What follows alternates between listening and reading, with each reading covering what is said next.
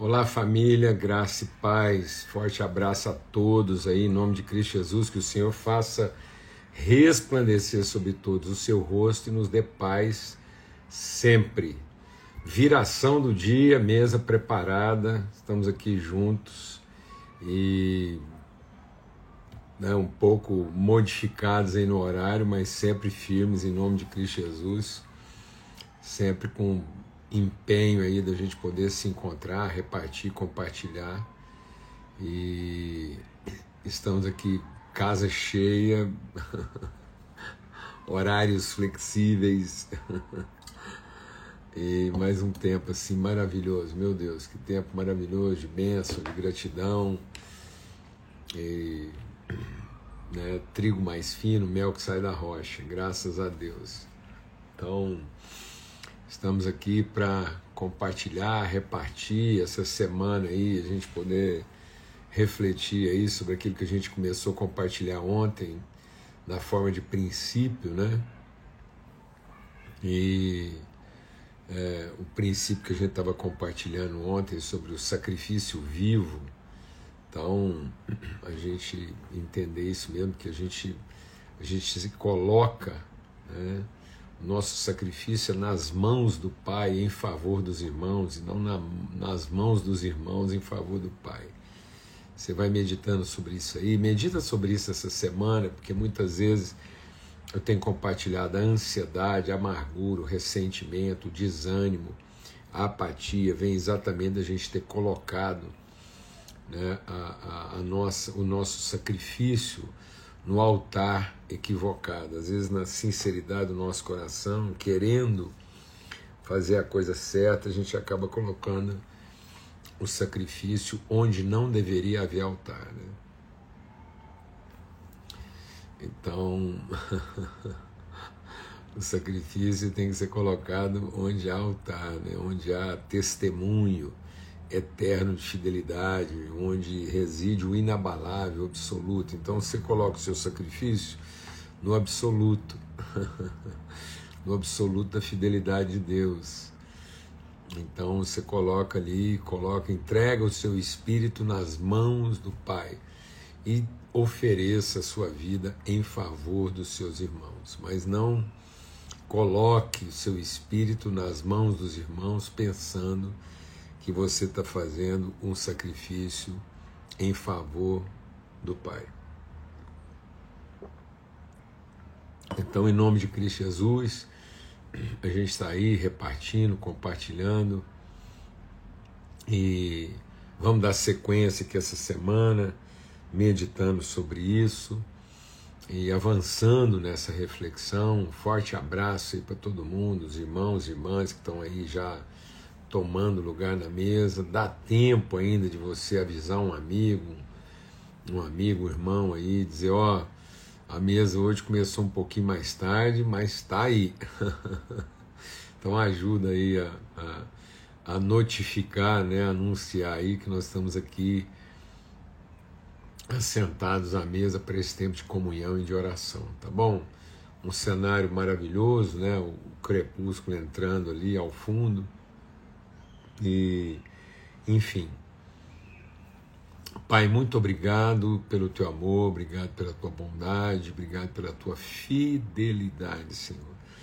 Em nome de Cristo Jesus, nas tuas mãos entregamos o nosso espírito.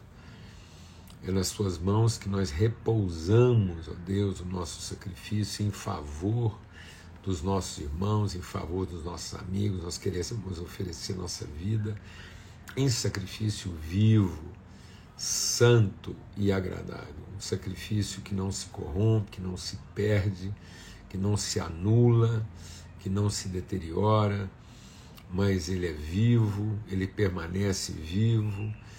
Ele é um sacrifício de vida, de oferta, mesmo espontânea, voluntária, de convicção naquilo que é o absoluto do Senhor. Ele é santo, porque não brota, Deus não, não, não, não nasce nele nenhuma raiz de amargura, e ele é agradável, ele é cheio de boa nova, ele é carregado de gratidão, porque é uma entrega feita ó Deus, em nome de Cristo Jesus, ao Senhor em favor dos nossos irmãos, dos nossos amigos, da nossa família. Renova mesmo em nós entendimento, ânimo, fé, disposição, graça, ó Deus, empenho, luz, no poderoso nome de Cristo Jesus, Pai. Amém. Graças a Deus. Muito bom. É... Eu quero. É... Foi muito bom mesmo, Thalita. Foi um tempo assim especialíssimo. Eu quero, na sequência, a gente continuar essa conversa aí. Abra sua Bíblia lá em Tiago. Tiago, capítulo 3, a partir do verso 13. E diz assim: Quem entre vocês é sábio? Só fazer uma coisa aqui.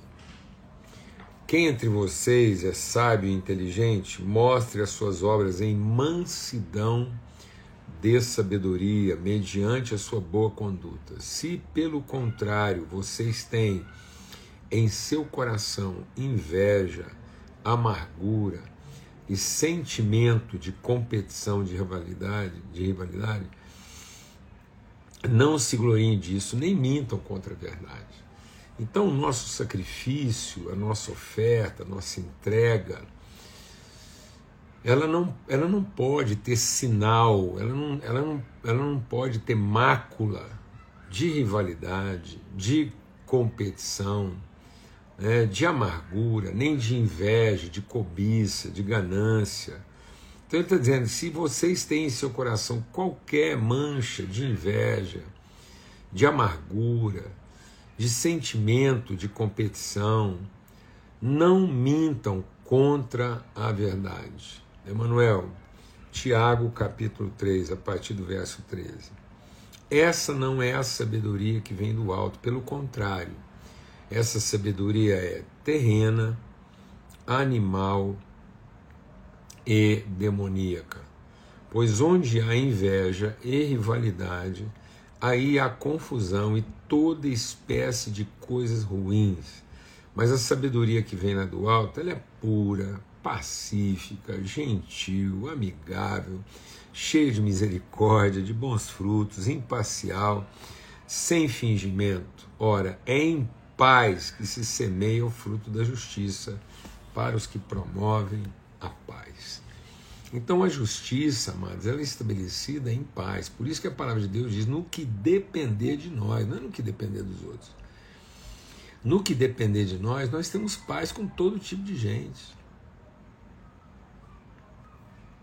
Nós podemos ter desafios, nós podemos ter confrontos, nós podemos ter conversas difíceis, tensas, nervosas, mas em paz, sem rivalidade, sem amargura, sem competição, porque é em paz que se semeia o fruto da justiça.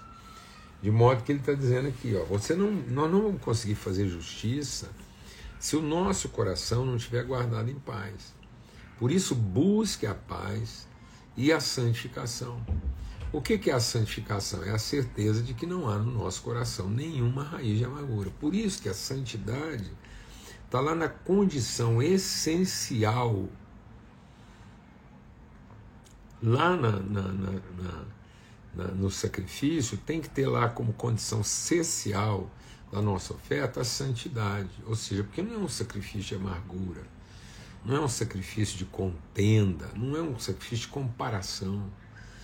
Se a gente está fazendo comparações, ele está dizendo aqui, ó, se, se existe inveja e comparação, então aí só tem confusão e toda espécie de males. Então não tem que comparar, não tem que competir, não tem que ter essa presunção, essa soberba, essa inveja de se achar ou de se pensar melhor do que esse ou do que aquele. Amém? Então, é por isso que isso é um princípio. É onde é que você está colocando o seu sacrifício? é nas mãos do Pai. Se você está colocando o seu sacrifício nas mãos do Pai, então o seu sacrifício repousa em paz, não há ansiedade. Então, quando existe ansiedade, quando existe inveja, quando existe competição, quando existe amargura, qualquer raiz de amargura no nosso coração, qualquer raiz de ressentimento no nosso coração, revela que nós colocamos a nossa oferta em outro lugar que não foi nas mãos do Pai. Mas quando você coloca sua oferta, seu sacrifício na mão do Pai, não é porque você fica ansioso, não é porque ficar amargurado, não é porque ficar ressentido, não há porque ter inveja, não há porque ter é, é, preocupações. Amém? Em paz. Porque se não houver paz no nosso coração, se a paz de Cristo Deixa o Espírito de Deus ministrar o nosso coração. Se a paz de Cristo não for o juiz do nosso coração, nós não vamos fazer justiça, nós vamos fazer juízo. Então é muito comum a gente estar tá lá com o desafio de fazer justiça e sem perceber, em lugar de fazer justiça, nós estamos fazendo, fazendo juízo. A gente vai lá, faz o trabalho, faz o que tem que fazer, mas fica também fazendo juízo de mérito ferido, desanimado, ou magoado, ou ressentido, ou ansioso, ou com raiva, porque não está encontrando a devida correspondência daquilo que a gente está se sacrificando. Amém? Bom, por isso que ele diz que a sabedoria que vem do alto, ela é primeiramente o que? Pura. Quando está dizendo pura, está dizendo que, que ela não se corrompe ela não se deteriora. Então a sabedoria, ela, ela é incorruptível. Você não você não está motivado hoje, está totalmente desanimado amanhã. Você vai de fé em fé, você vai de glória em glória. Você está lá com lutas, desafios, enfrentamentos e oposições de qualquer sorte. Mas você levanta suas mãos cansadas, você endireita seus joelhos trocos, você faz veredas direito, porque você está olhando firmemente para o Autor, o Autor e Consumador da sua fé. Em nome de Cristo Jesus. Então ela é pura. Ela é pura, não é no sentido desse purismo do isolamento, não é o purismo do ermitão, não é o purismo do religioso, do encavernado do isolado. Não, é o puro daquele que pode estar vivendo num ambiente mais corrompido, num ambiente mais perverso, que o coração dele está incontaminado, o coração dele está puro, porque ele consegue fazer justiça, porque ele não faz juízo. Amém? Então ele é primeiramente pura. E na sequência, um coração puro ele é pacífico, ele é gentil, ele é amigável, ele é cheio de misericórdia, de bons frutos, ele é imparcial e sem fingimento. Essa imparcialidade, essa coisa de que você não está lutando por um lado, né? você está lutando pela relação. Olha que coisa desafiadora da gente conversar sobre ela nesses dias, sobre a imparcialidade né, sobre a não competição. Então, sobre esse coração pacífico, cheio de misericórdia, gentil, a gentileza. Como que muitas vezes hoje a comunidade evangélica está é, é, tá perdendo, assim, está deixando a gentileza de lado. É muita grosseria, mano. É muita grosseria. Não, é, é, não é possível alguém perder a salvação. É possível ele talvez pensava que era salvo e nunca foi. Amém? Agora, vamos dar sequência. Então, quando a gente lê isso, você olha aqui lá é, é, é em 2 Coríntios, e ele diz então: não façam nada, absolutamente não façam nada por necessidade, por contenda, vanglória. Paulo escreve isso aos Coríntios, ele escreve isso aos Filipenses. Não façam nada por constrangimento, não façam nada pesado de obrigação. E aí por quê? Porque veja que ele está dizendo que a sabedoria do homem, ela, ela pode. Há uma sabedoria humana. A sabedoria terrena do homem, ela é primeiro o quê? Ela é terrena. Isso quer dizer o seguinte: é a sabedoria da formiga, é a sabedoria de quem faz tudo por necessidade. Então, existe um padrão comportamental, existe um rito, existe um, um, uma prática honesta, honesta no sentido sincera, de quem faz tudo por necessidade. Necessidade. Então nós temos que ultrapassar o limite da necessidade.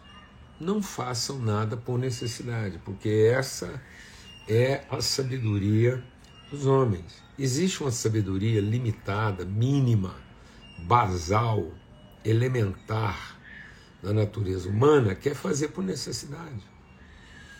E Deus não quer que você faça por necessidade como se fosse uma formiga. Depois, Deus não quer que você faça nada por interesse como se você fosse um cachorro. Cachorro. O cachorro não faz tudo por necessidade, ele já faz algumas coisas, algumas coisas por interesse. Então a sabedoria do mundo é o que? Terrena e animal. Terrena por quê? Porque é uma ameba, uma formiga, uma minhoca, um protozoário desenvolve um comportamento. Então é possível você desenvolver um comportamento é, elementar, basal, é, sem nenhum aspecto cognitivo, sem nenhum aspecto assim de razão, de entendimento, porque você é impelido, você é movido dos seus desejos. Seus desejos te movem. Então, sua relação com Deus ainda é na satisfação do desejo, sua relação com a família é na satisfação do desejo, sua relação com a profissão é na relação do desejo. Então, você está lá fazendo o seu trabalho profissionalmente, mas é só para satisfazer o desejo. Depois, tem umas pessoas que já evoluíram do desejo para quê? Para o interesse. Não é mais só necessidade, mas é o interesse. Envolve um, um pensamento um pouco mais sofisticado envolvem ritos um pouco mais sofisticados, mas não fala de amor ainda, não é a sabedoria que vem do alto. Por isso que aquele que faz por interesse, ele não é transformado no seu entendimento. Ele é um bajulador, mas ele não é gentil. Você está achando que ele é gentil, ele não é gentil, ele é um bajulador. Você está achando que ele é puro, e ele não é puro, ele é sedutor. Então, quem faz por interesse é sedutor, é bajulador. Beleza? E por último, ele diz que é demoníaco. Aí você fica pensando assim, bom, mas que tipo de sabedoria pode ser chamada de demoníaco? Obrigação. Obrigação. Que é a sabedoria dos anjos, dos seres celestiais. Os seres celestiais fazem por obrigação. E aí ele coloca, por que não colocou então angelical? Porque o demoníaco é para a gente entender que até os demônios fazem a vontade de Deus por obrigação. Essa é a grande mágoa, essa é a grande raiva do Lúcifer. Porque mesmo tendo sido rebelde, mesmo tendo arrastado um terço das legiões celestiais, ele ainda tem que cumprir com as suas obrigações. Então, quando alguém está fazendo alguma coisa por necessidade, não é diferente de uma minhoca, de uma ameba, de uma formiga. Quando a pessoa ainda está fazendo as coisas por interesse, pela troca, ele não é diferente de um macaco, de um cachorro. E quando alguém finalmente entende que ele está cumprindo cabalmente as suas obrigações, ele não é diferente de um anjo. E contudo, ainda para piorar, ele não é diferente de um demônio, porque anjos e demônios têm que cumprir suas obrigações. Mas a nós, como filhos de Deus, a gente faz as coisas por conhecimento, a gente conhece o amor de Deus, a gente comunga, a gente partilha, a gente tem parte. Quando eu digo partilhar, não é no sentido de desfrutar como uma formiga. Partilhar aqui não é no sentido de, de ter a oportunidade de participar como um cachorro e nem é participar como quem, tendo cumprido as suas obrigações, participa. Então não é uma formiga participando, porque as formigas participam, os cães participam, e os anjos e os demônios participam do poder de Deus, mas não comungam, não acessam, não vivenciam, não conhecem no sentido de, de ter parte com, ter parte em daquilo que é a natureza de Deus. Essa é a sabedoria. É nesse sentido que a gente se move. Então a gente faz as coisas, a gente vive as coisas, a gente, a gente tem a nossa vida para ofertar, porque a gente é guiado pela sabedoria de quem conhece. Quem conhece não é quem sabe, não. É quem comunga, quem partilha, quem mergulha, quem respira. Eu estava meditando ontem sobre isso. Qual é a paga da luz? O que, que a luz recebe como paga por brilhar? A paga da luz é iluminar. Esse é o galardão da luz. O galardão da luz não é receber a tarifa de energia gasta. Não, isso é conta da CEMIG, antigamente que era CELG, depois virou outro nome lá, agora já tem outra empresa também. Então a paga da luz é iluminar. Qual é a paga do sal? Transformar. Então qual é a paga da nossa oferta? É cumprir o seu propósito. O que é a recompensa do nosso sacrifício? É transformar, é iluminar, é, é transmitir conhecimento em, é, Equatorial Útil. está sempre para ajudar em tudo. Então agora chama nossa empresa aqui é Equatorial. Então a paga da luz não é a conta de luz paga a Equatorial. A paga da luz é iluminar. A recompensa, o galardão da luz é iluminar. A recompensa do sal é transformar. A. Qual é a recompensa da água? Qual é a paga da água? É descedentar. Qual é a paga do alimento? É sustentar. Amém? Em nome de Cristo Jesus, o Senhor, forte abraço, fica na paz e até amanhã, se Deus quiser. Essa sabedoria que vem do alto, que antes de todas as coisas é pura e por isso ela é gentil, ela é misericordiosa, ela é longânima. Amém? Ela é paciente é, é maravilhoso. Então vamos aí nessa meditação e até amanhã, se Deus quiser. Fica na paz.